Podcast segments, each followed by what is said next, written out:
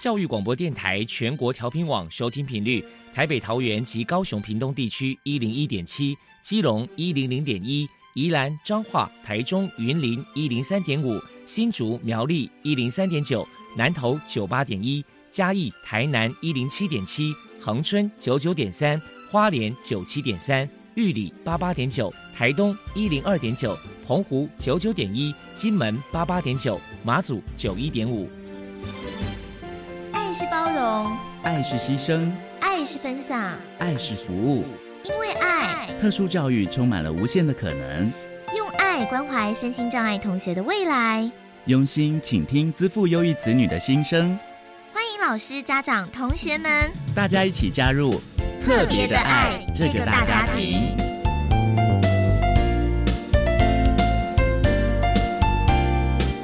本节目由教育部学生事务及特殊教育司指导，国立教育广播电台监制，欢迎收听。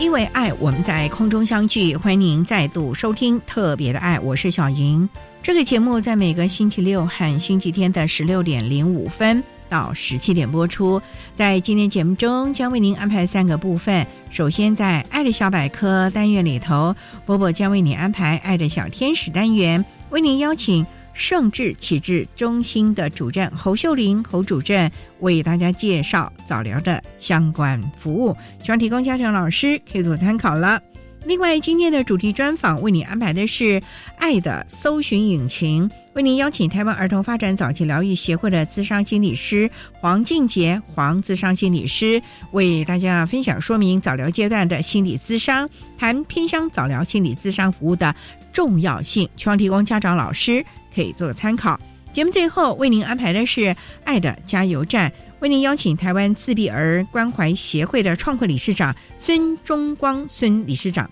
为大家加油打气了。好，那么开始为您进行今天特别的爱的第一部分，由波波为大家安排“爱的小天使”单元。爱的小天使，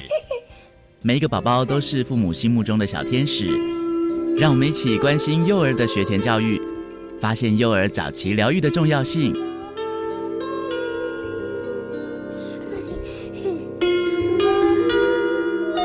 Hello，大家好，我是 Bobo，欢迎收听《爱的小天使》。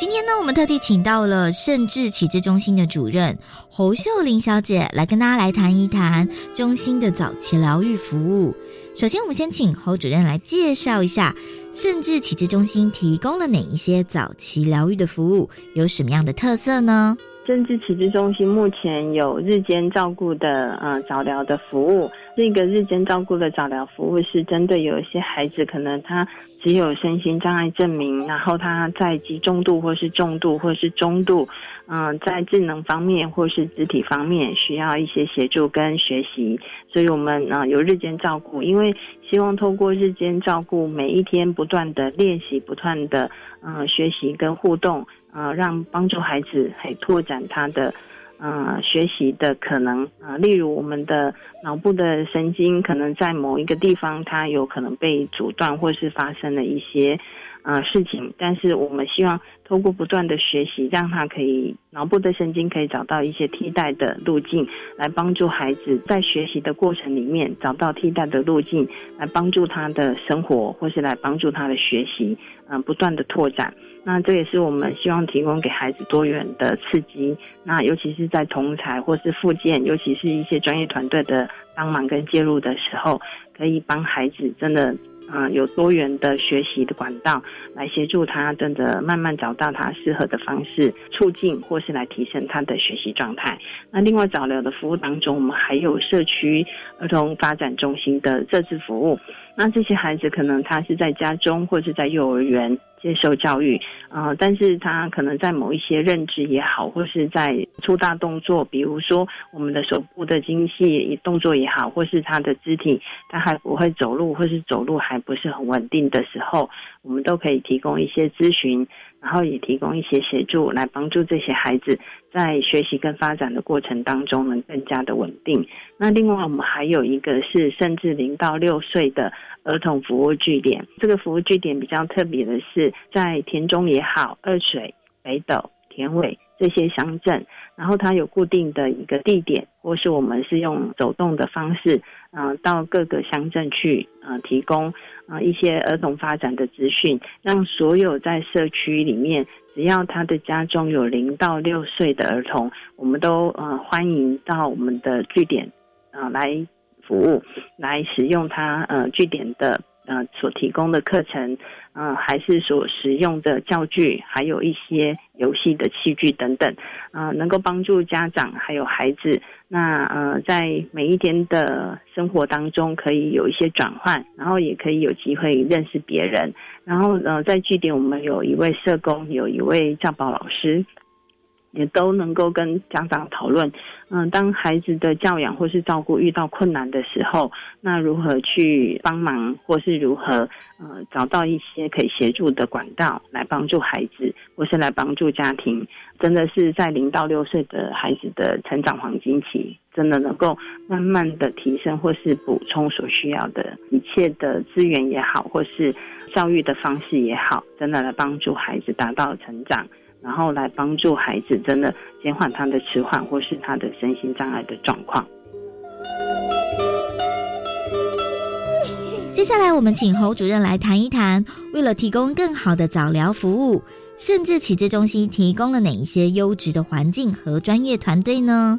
在专业团队的方面，我们也很感谢啊，从台中荣总来的，不管是物理治疗师、职能治疗师，或是语言治疗师，然后还有心理师跟营养师。那我们本身读了中心主要的团队，也包含了其实家长本身很重要，就是我们专业团队当中很重要的一个成员。那我们还有社工，还有教保。教保老师，嘿，这些都是提供给孩子，真的是有不同的专业，看得到孩子所需要的协助，或是家庭所需要的资源，然后共同来帮助孩子在零到六岁这个学习黄金的期间，补充家庭或是家长或是孩子所需要的。一些资源或是教育的方式，那另外，呃，我们所提供的环境，其实不管是我们中心的日间照顾的环境也好，或是我们已经有提供的是社区的社工是到家里去，都是有这样的服务。那另外，我们有一些孩子可能因为身体的限制，他比较不方便外出，可以到幼儿园或是到我们的据点来使用服务，那就由我们赵宝老师到家里去帮忙。嗯，甚至我们的治疗师还也是，就是呃，孩子有需要的时候，我们的治疗师也会到家中跟家长提供在家中可以做的一些附件也好，或是可以跟孩子互动的技巧，还是可以让孩子有一些照顾方面可以减轻压力跟负担的方式。那这些都是我们在专业团队还有在环境方面所提供的，并且很重要是，我们希望能够家长一起来讨论，甚至是全。家人啊都可以的话，一起来知道这样一个服务的内容也好，服务的计划啊，才有办法啊减轻呃家人彼此之间的负担，然后甚至主要是呃主要照顾者他的情绪也好，或是心理的压力，那这些都是拥有专业团队可以提供的服务中最好的方式。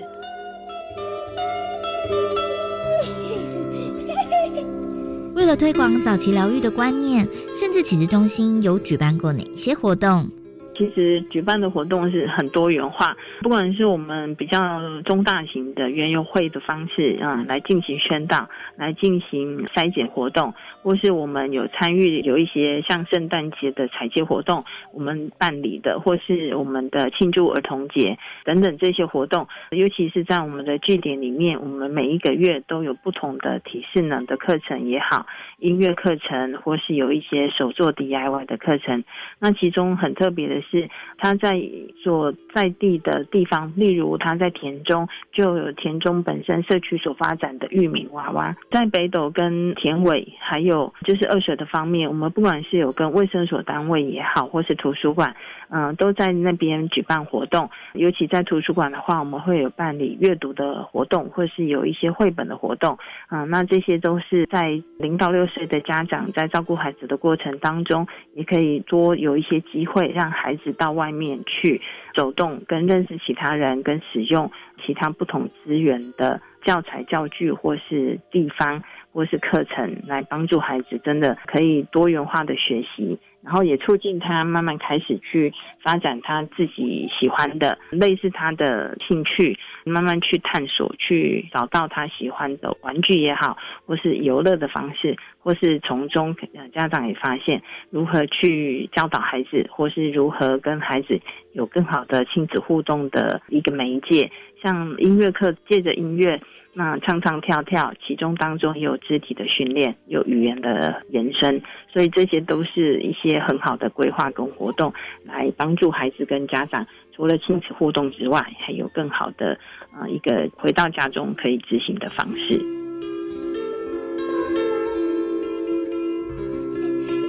最后，如果民众有任何早期疗愈的疑问，甚至启智中心的联络方式是。我们在儿童方面，我们有一个甚至零到六岁儿童服务。那在呃 Google 里面，我们就可以马上搜寻得到，因为我们成立粉丝专业，那我们有赖群主，都欢迎大家一起加入。那有任何的问题，真的也都欢迎大家可以上网络去搜寻一下这样子的 FB，然后及时的我们会有社工啊，他有电话的联络，或是赖群主的方式，或是 FB 的方式，马上都可以取得联系，然后也有可以得到一些资讯，还有一些就是在教导孩子的过程当中所需要的一些工具，欢迎大家可以上网去搜寻。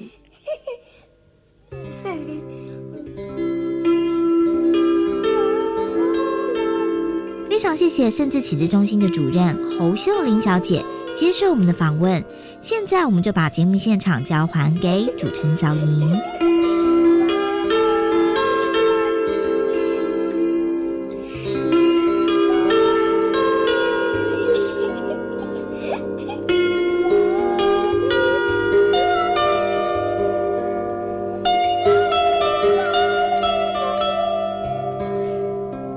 圣智启智中心的侯秀玲主任以及波波为大家介绍了圣智启智中心早疗的相关服务，希望提供家长老师可以做参考喽。您现在所收听的节目是国立教育广播电台特别的爱，这个节目在每个星期六和星期天的十六点零五分。到十七点播出。接下来为您进行今天的主题专访。今天的主题专访为您安排的是《爱的搜寻引擎》，为您邀请台湾儿童发展早期疗愈协会的资商心理师黄静杰黄资商心理师为大家说明早疗阶段的心理咨商，谈偏向早疗心理咨商服务的重要性，希望提供家长老师可以做个参考了。好，那我们开始为您进行今天特别爱的主题专访，《爱的》。搜寻引擎，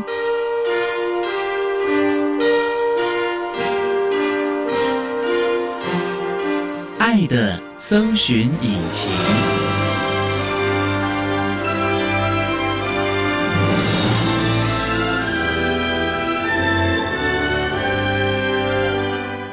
今天为大家邀请到的是台湾。儿童发展早期疗愈协会的资商心理师黄静杰，黄资商心理师，心理师您好，主持人您好，各位听众大家好。今天啊，特别邀请心理师为大家来说明早疗阶段的心理咨商，谈偏向早疗心理咨商服务的重要性啊。那首先我们刚才介绍，您是咨商心理师，我们知道心理师有好多，是有临床，还有咨商，这有什么不一样吗？基本上呢，我们现在在分类上面。智商心理师比较是走在前端，就是我们如果用以三级预防来说，大概民众一般你有心理困扰还不到有严重症状，你就会先来找智商心理师，就是还没有严重的什么忧郁症啊什么这些。是。那如果说以症状严重到可能需要搭配，比如说药物啊治疗，或者是其他的辅助治疗，这种已经要到医疗院所。大医院可能需要住院啊，哦或者是长期在医疗门诊你服药的话，那你就会比较容易接触到的是临床心理师。所以两种还不一样了。是我们在分工上面还是会有基础上的不同。智商是第一线把关者，哎，对，就是说，趁民众你的生活压力、心理困扰还在你的生活功能可以应付的范围内，大概我们智商心理师大部分已经都进入到社区里面。心理智商所这几年陆陆续续的在社区成立，我们的理念就是提早把心理专业的服务延伸到社区里面。群众只要说你的心理困扰、生活压力还在你可负荷范围，可是它确实发生了，在社区里面就有心理专业资源可以提供协助。不过啊，智商心理师哦，我知道国外啊找智商啊咨询的蔚为风潮。可是，在台湾，你如果说我建议你可能要找个心理咨商师哦，去咨商一下，你会觉得说我有问题吗？你是在诅咒我吗？嗯嗯嗯国人好像对这个观念还不是非常的了解。是，这个其实跟台湾的精神医学演进还是有相当的关系哦。因为以往我们早期大概在只有精神科医师的时代，那时候还没有心理师这个执照出来，民众大概都会拖拖拖拖到已经有很严重的精神症状。只好到医疗院所去找精神科医师。那精神科医师所接触到的都是有严重心理或精神症状的民众的时候，他当然首选是用药物治疗。台湾大概是在民国九十年、九十一年之后开始有心理师法案通过的时候，我们有第一批的心理师出来，把心理卫生、精神医疗我们更往前推。往前推，再加上临床跟智商两个分工合作的状况底下，我们现在的心理专业服务已经不仅仅指以往的精神医学了。哦，嘿，就是说，只要你有提到刚刚讲的那些生活压力、心理困扰，嗯趁着你的生活功能、心智功能都还没有受到损害之前，我们就把这样的心理专业资源进入你的生活当中去协助你。相对的，也会减少很多后端比较重症的精神医疗的资源的浪费。不过智商心理师，那我又很好奇了。那我去，我要跟你说什么呢？就吐苦水吗？那你们听久了这种乐色，你们自己会不会也受到影响啊？我有时候想说，哦，那你们也很辛苦哎，都在听人家倒乐色哎。是，以我自己做心理智商到现在为止，我会觉得说，智商心理师的角色比较像是一个陪伴者。以往我们可能会以为心理师就像是精神科医师一样，是帮你解决问题、开药、解除你的症状或者缓解你的症状。可是，智商心理师，我自己在职业到现在，我的感觉是我其实比较像是一个陪伴者。哦，我们的民众来，不管是吐苦水、讲述他的生活压力、心理困扰、人生议各种议题，我们其实就像是一个倾听跟陪伴的人，陪着他走，让他不觉得自己是很孤立无援的状况底下。那在适当的时候，我们协助他去找到可能还有一些发展的方向、可行性，他就会找到走出目前低潮或者是人生低谷的一个可能性。是那你会保密我说的话吧？当然，这很多人就很害怕。以我们智商所来说，哈，第一次的心理物谈一定都会先签一张保密协定。哦，好，那当然保密也是会有一些特殊过程，会有例外，嗯我们都会告诉我们的案主说，像这样的特殊状况，可能只能做到部分保密。可是原则上，以一般状况来说，就只有案主跟心理师双方会知道所谈论的你过程，的同事都不知道，连我们心理师的同事都不知道。嗯非常有保障啊。好，我们稍待啊，再请台湾儿童发展早期疗愈协会的资商心理师黄静杰黄资商心理师，再为大家说明早疗阶段的心理咨商谈偏向早疗心理咨商服务的重要性。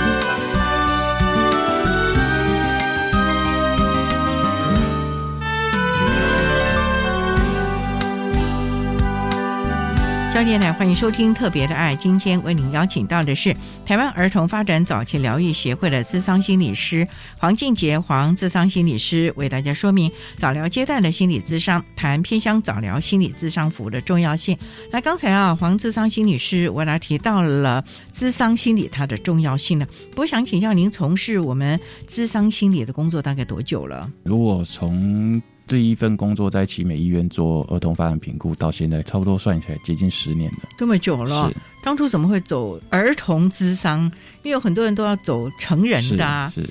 其实这也是因缘际会啦。我当时开始进入职场的时候，并没有设定一定是要接成人或者是儿童。那当然，我们心理师的养成过程原本就是全年龄的民众都适用，只是刚好进入奇美医院的时候，业务需求是需要有一位心理师专门来评估每一位被通报的儿童的发展状况。所以那时候就大概在奇美做这样的儿童发展评估，一做就大概做了四年多。所谓的儿童发展评估是针对他们的发展迟缓呢，还是这个孩子有不跟人接触啊，什么这些的？呃所谓的创伤症候吗？呃，全部都包括在内都内。包括啊。对，以我们目前的儿童发展联合评估来说，它所涵盖的范围，从孩子的认知能力，好、就我们一般来说跟智力相关的认知能力，然后到语言能力，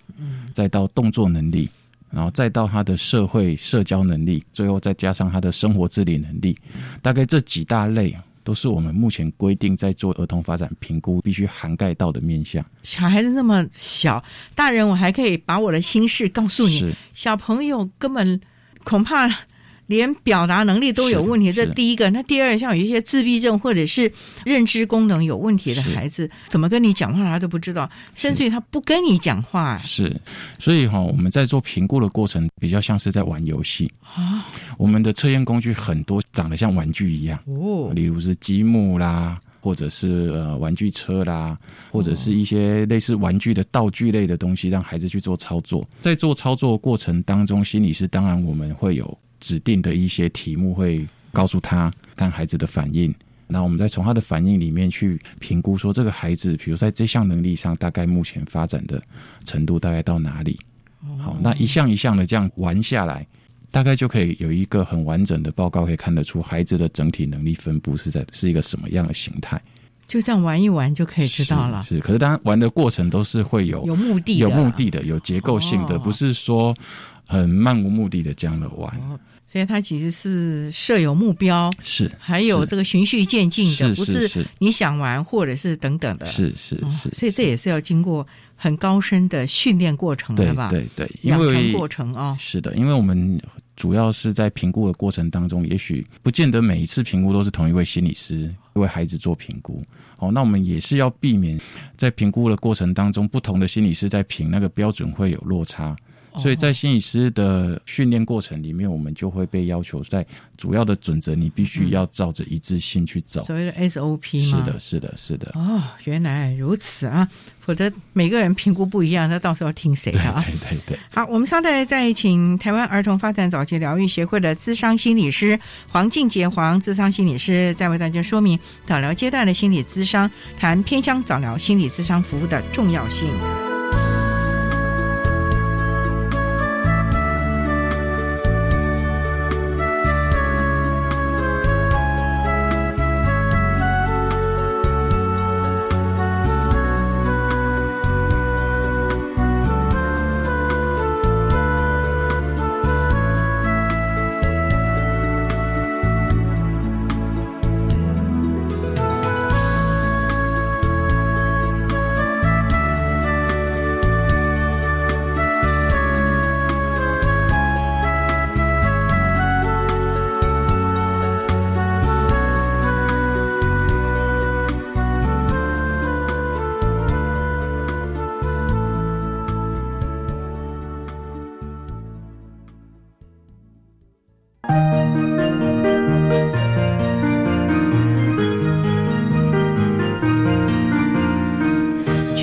时代，如何培养跨文化沟通与世界前进的能力呢？现在只要在教育电台官网 Channel Plus 主题频道，就可以找到 Incredible Education News 的主题策展。快来跟我们一起掌握国际教育脉动，提升全球移动力吧！Go Go！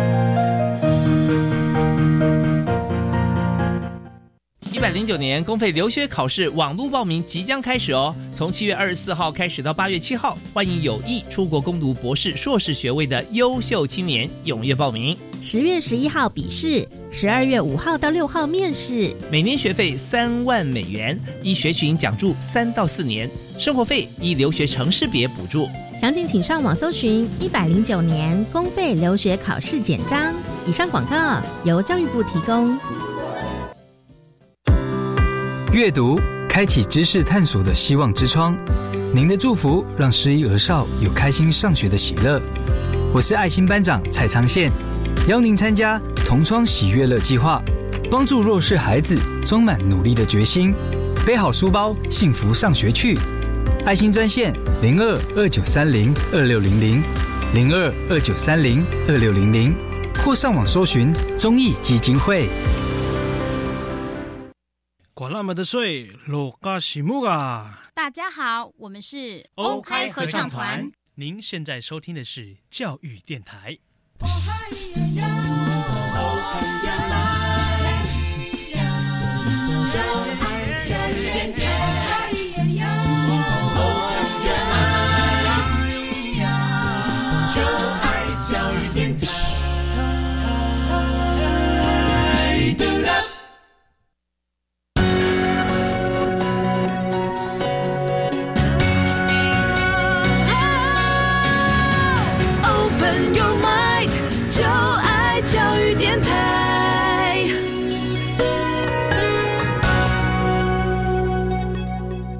教电台欢迎收听《特别的爱》这个节目，是在每个星期六和星期天的十六点零五分到十七点播出。在今天节目中，为你邀请台湾儿童发展早期疗愈协会的资商心理师黄静杰黄资商心理师，为大家说明早疗阶段的心理咨商，谈偏向早疗心理咨商服务的重要性。那刚才啊，黄资商心理师为大家谈到了何谓咨商心理，以及在学前早疗这个阶段的重要性。不过呢，我们还是很好奇的，就是你的服务对象大概都几岁啊？基本上我们从出生后零岁就开始算，就已经在我们的服务范围内了。零岁是，他根本听不懂你的指令啊。所以不同阶段的评估重点会有很大不同。基本上一岁以前的小朋友，我们比较大的重点是放在他的生理发展还有他的动作发展上。一到两岁就会开始慢慢的注重他在语言能力上面的发展。三岁以后就会加进他对于一些知识啊、概念类的学习能力上面的发展。每个阶段评估的重点都会不一样。评估每个阶段都不一样了啊，是。那你们也会针对个案不同喽，当然来做这个评估。例如这个孩子，你要评估他是自闭症啊，还是智能障碍啊，还是其他的吗？是。当然，就评估这一环来说，我们心理师可以选择的工具还蛮多的。哦。所以我们必须会有一个先备知识，就是说这个孩子进来，我们当然会先选用比较前端的，就是说大家都要测的这些共通的工具去测。可是，在这个共通的测验工具里面，就会发现这孩子可能有一些独特性的时候，我们就会在挑。选比较后端的，比如说针对自闭，或者是针对过动，或者是针对某种某种状况的测验工具，再加进去，就会更完整的看到孩子究竟他的样貌是怎么样子。我个人就很好奇，因为我们前阵子访问了自闭症的家长团体，他们就提到了他们的孩子靠的智商心理师确诊他们是自闭症，是。所以，智商心理师还有这个确诊的功能吗？以一般医疗分工来说呢，当然下诊断的会是精神科医师或者是儿童心智科的医师。那因为现在我们的早疗团队，包括在做评估或者是做疗愈的团队，我们都是跨专业的合作。哦，就是说孩子进来之后，他不会只遇到精神科医师或儿童心智科医师，而是在精神科医师、儿童心智科医师的转接之后呢，他比如说会到心理师这边来做能力发展的评估、心智状。态的评估，到语言治疗师那边去做语言能力的评估，到物理职能老师那边去做动作发展的评估，再综合各个治疗师所评估的意见跟数据，最后才是会再由精神科医师或儿童心智科医师统一去下一个诊断。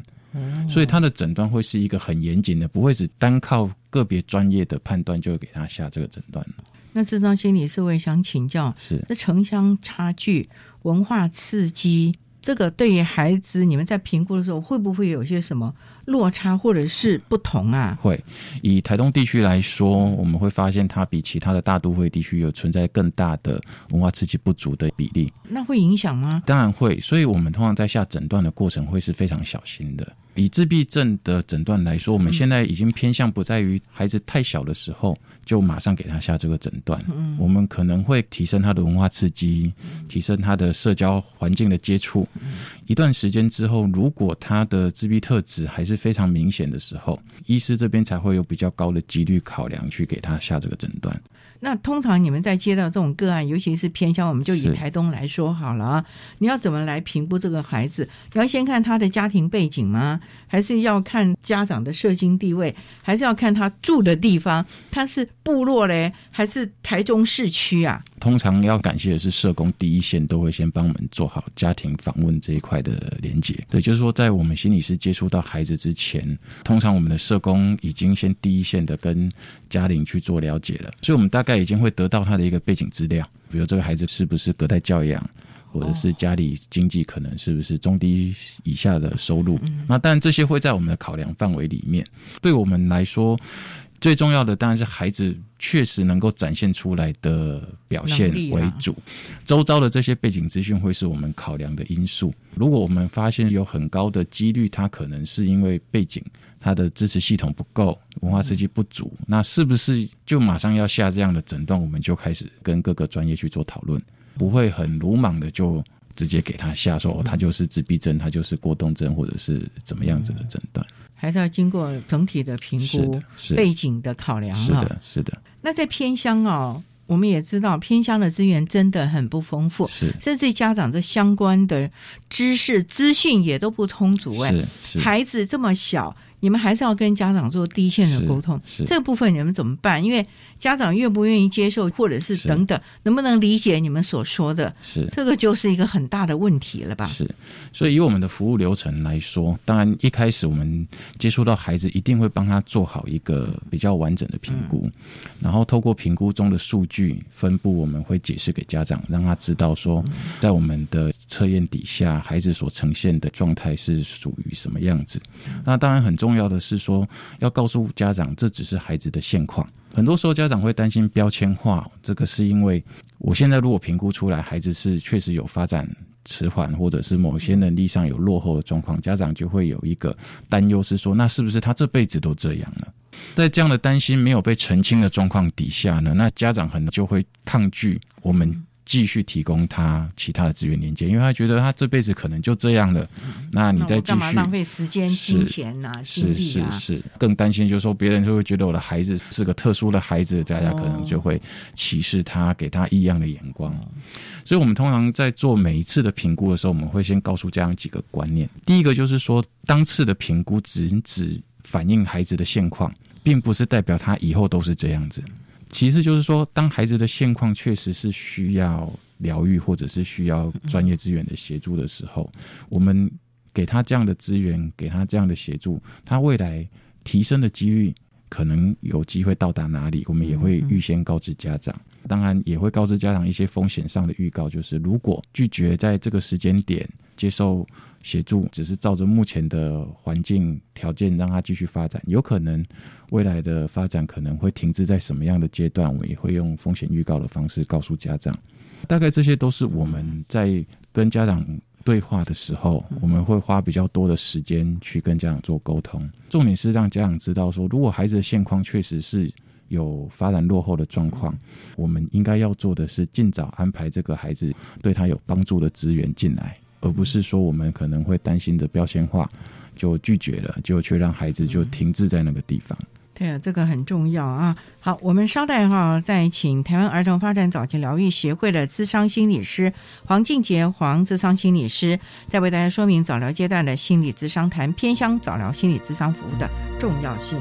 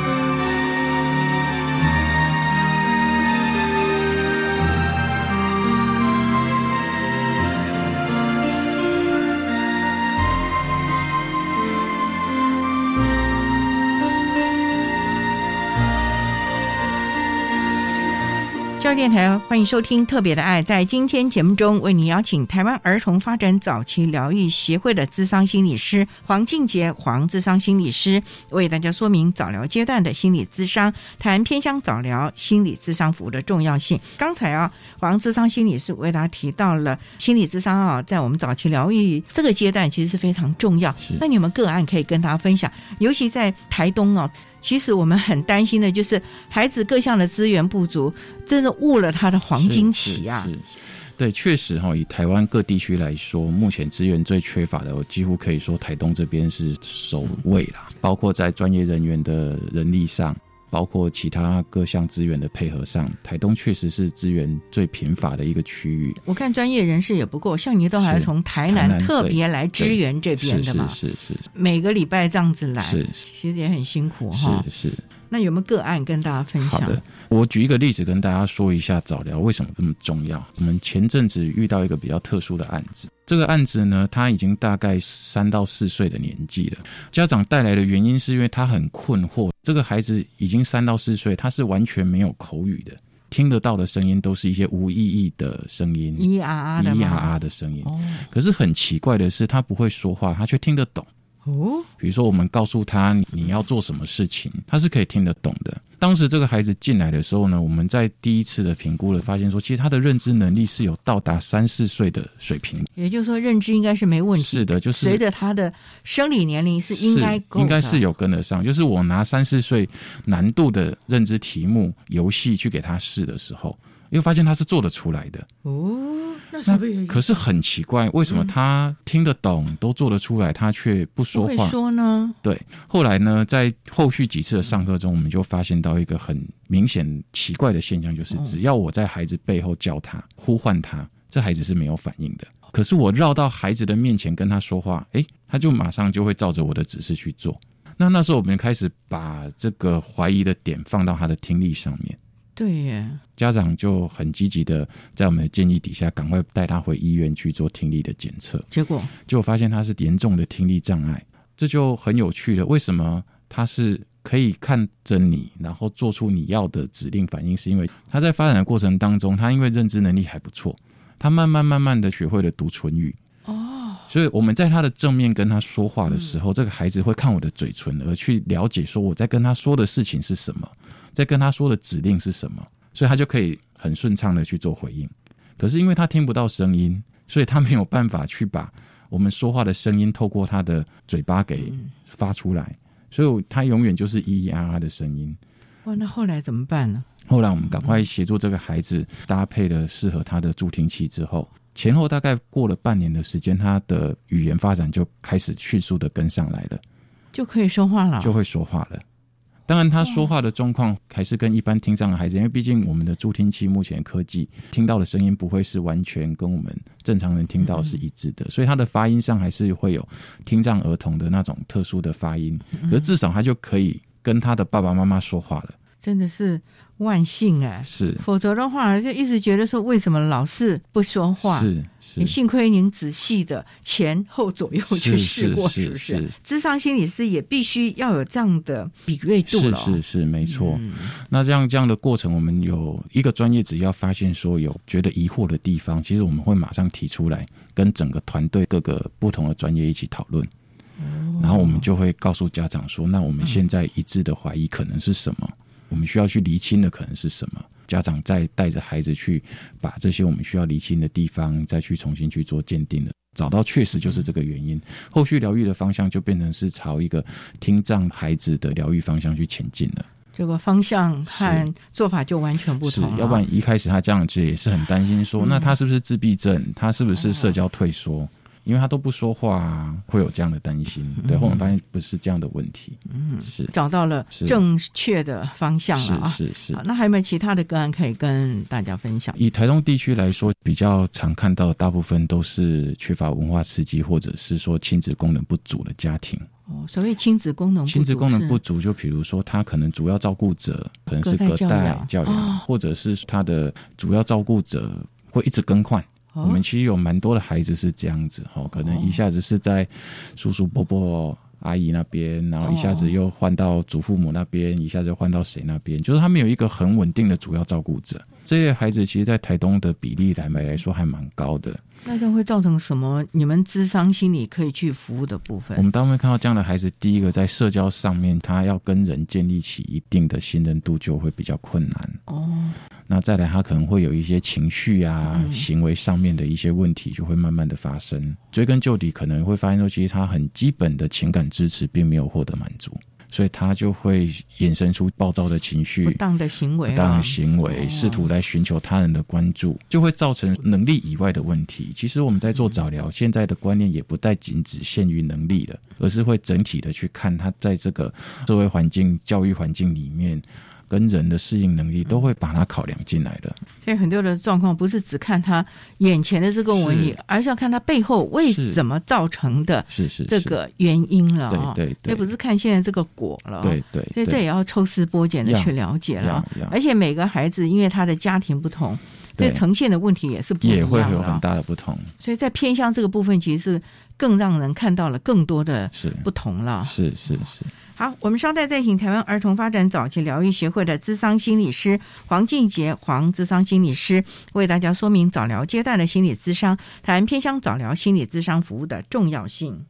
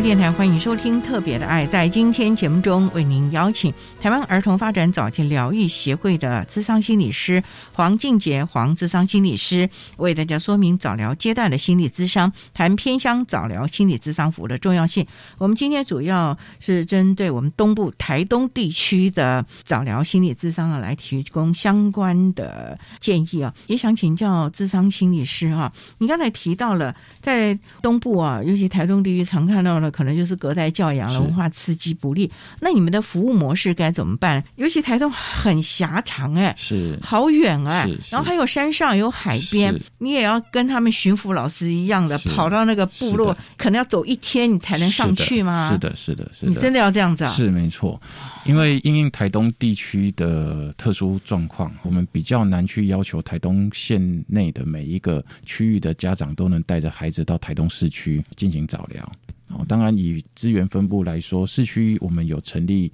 疗愈中心，医院的部分也有医院的治疗师可以提供疗愈课程，嗯，大概是市区所拥有的疗愈资源。可是除了市区之外的台东县境内其他比较偏远的地区，可能一趟交通路程到市区来就要以小时为单位，确实会对家长在带孩子到市区来寻求疗愈的意愿会有很大的影响。针对这样的状况，我们目前能做的就是可能会组成一个医疗团队去做巡回。据我所知，像基督教医院就有一个行动早疗的一个巡回团队在跑。那我们自己的各管中心所连接的治疗师有过来的时候呢，我们一天会安排一个区域，那由那一个区域所负责的社工带着我们去访。像你来台东，你要负责几个区域啊？全部，因为通报中心只有我一位心理师。啊，是，所以我必须。所以你可能有成功，也可能大五，是的，也可能山上，是的，是的，是的。所以来这边跑了五年多，大概各个部落都去过了，连最远的力道部落都上去过了。你连力道都去了，是是，对。那当然，我们能做的就是尽量跑，可是服务的频率，坦白说是远远不足。对呀，你这样一个月能去几次啊？嗯，以力道这么偏远的地区来说，可能一年只能够上半年去一次，下半年去一次。那孩子哪够啊？是是，非常的不够。所以有时候我们会跟家长强调的一点是说，因为台东的医疗资源如此的不足，嗯，所以我们治疗师还有其他专业人员，我们能做的就是，比如说提供给你方法，提供给你技巧。可是呢，里面这个疗愈的过程当中，家长会是一个最重要的对最重要的推手。这样心理是我知道啊，在台湾其他地区有所谓的以社区为据点的这样的一个方式，可能就会当地的一个什么小学或者幼儿园为主。那平常治疗师啊、咨商师去了，那些老师也都会帮忙，是帮忙看的，然后告诉家长，家长会带着孩子去这个学校。台东是不是也要用这种模式啊？台东目前也是有一些据点在营运，嗯不过真的是考量到人力的状况，我们的据点营运呢，只能够治疗师去的时候，我们可能以据点为中心，嗯然后让家长带小孩子到据点这边来。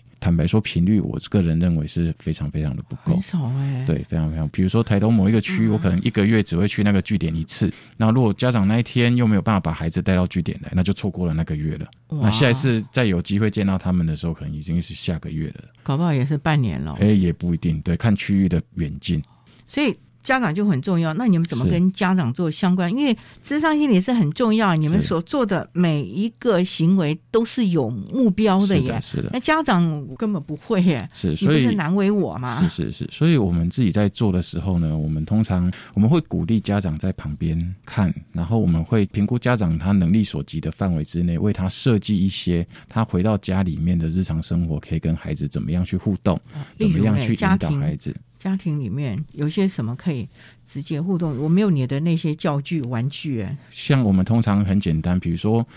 用家里随手可得的餐具啊、食物啦，或者是说一些日常用品，就会教家长怎么样去透过这些日常随手可得的东西去设计一个好玩的游戏。可是游戏刚好又符合这个孩子目前能力所欠缺的，然后就让他去这样子去跟孩子互动。所以其实啊，就算是资源。这么的不丰沛，如果家长有心，再加上我们整个专团这样协助的话，其实对孩子还是有帮助的。而智商心理师其实对孩子整体的发展来说。也是重要性，你们是不是也要对家长也来咨商心理一下？哎，因为家长健全了，是的，心态安定了，他的孩子才能安定啊。是的，是的。其实呢，我那时候在跟早疗协会这边谈，我从台南过来这边支援早业务的时候，我会发现说，他们有一个地方让我觉得理念很相近的，就是说，已经不再仅止于服务这一位孩子了，嗯，而是我们的早疗服务其实扩及他整个家庭系统。家庭系统是的，是的，我还以为是主要照顾者而已。呃，不会，我们是连整个家庭系统都考量进来，就是说，这孩子他的生活环境里面会接触到的人，那有机会跟这个孩子互动到的，我们都会考量进来。对，因为有时候你如果只把责任交给主要照顾者，我们会发现说，只给主要照顾者这些责任，他的负担会太大。哦，对哦，对，所以我们会希望是所有这个孩子在生活。环境当中会遇到的人，大家都有共同的理念，说我们是要来帮助这个孩子成长的。所以有时候呢，我会鼓励家长，你不是只有你带孩子来，哦，有机会照顾到你孩子的，都可以把他带过来。阿姨啊，对叔叔、姑姑啊，是的，阿公阿妈啦，外公外婆都一块带来吧。是的，是的，都可以带来，然后让我们告诉你们说，这孩子在你们的家庭系统里面，每一个人是可以用什么样的方式去协助他。嗯偏向资源不丰沛，可是呢，我们也尽量的提供各种的知识。对，可是呢，在这个知识最重要的还是家长如何正面来看待了啊。资源给你了，你要怎么来做？还是？修行在个人了，智商心理师，甚至于整个专团也只是外围而已了。是的，所以呢，孩子的这个黄金期，我们还是要多多的把握。偏乡有偏乡的为难之处，可是偏乡也有他人情味，甚至于大家一起共好的，是的，这样的态度啊。没错，没错。我觉得这也是城市没有的了啊。是好，那我们今天啊，也非常的谢谢台湾儿童发展早期疗愈协会的智商心理师黄静杰黄智商心理师为大家分享早疗阶段。的心理咨商，谈偏向早疗心理咨商服务的重要性，非常谢谢你，黄智商心理师。谢谢主持人，谢谢各位听众。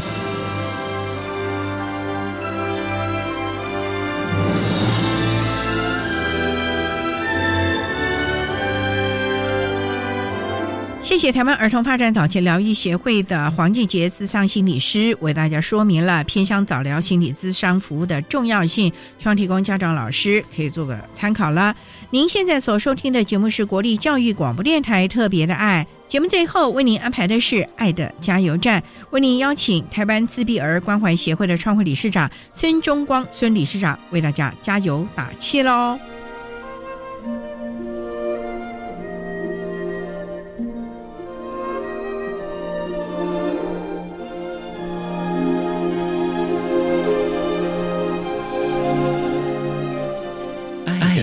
加油站。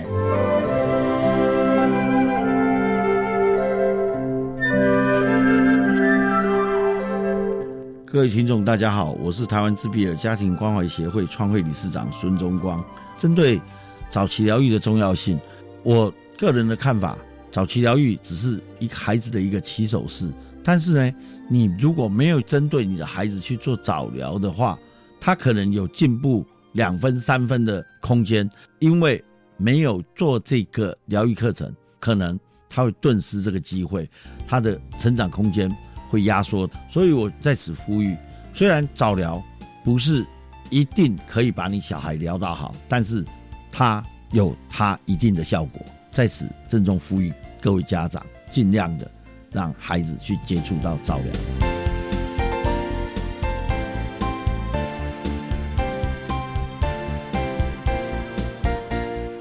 今天节目就为您进行到这了，感谢您的收听。在下个星期节目中，为您邀请国立台北教育大学特殊教育学系的教授吴纯慧吴教授为大家说明踏上知识，谈日本高等教育阶段身心障碍学生支持服务实行的现况，希望提供家长、老师还有同学们可以做个参考了。感谢您的收听，也欢迎您在下个星期六十六点零五分再度收听特别的爱。我们下周见了，拜拜。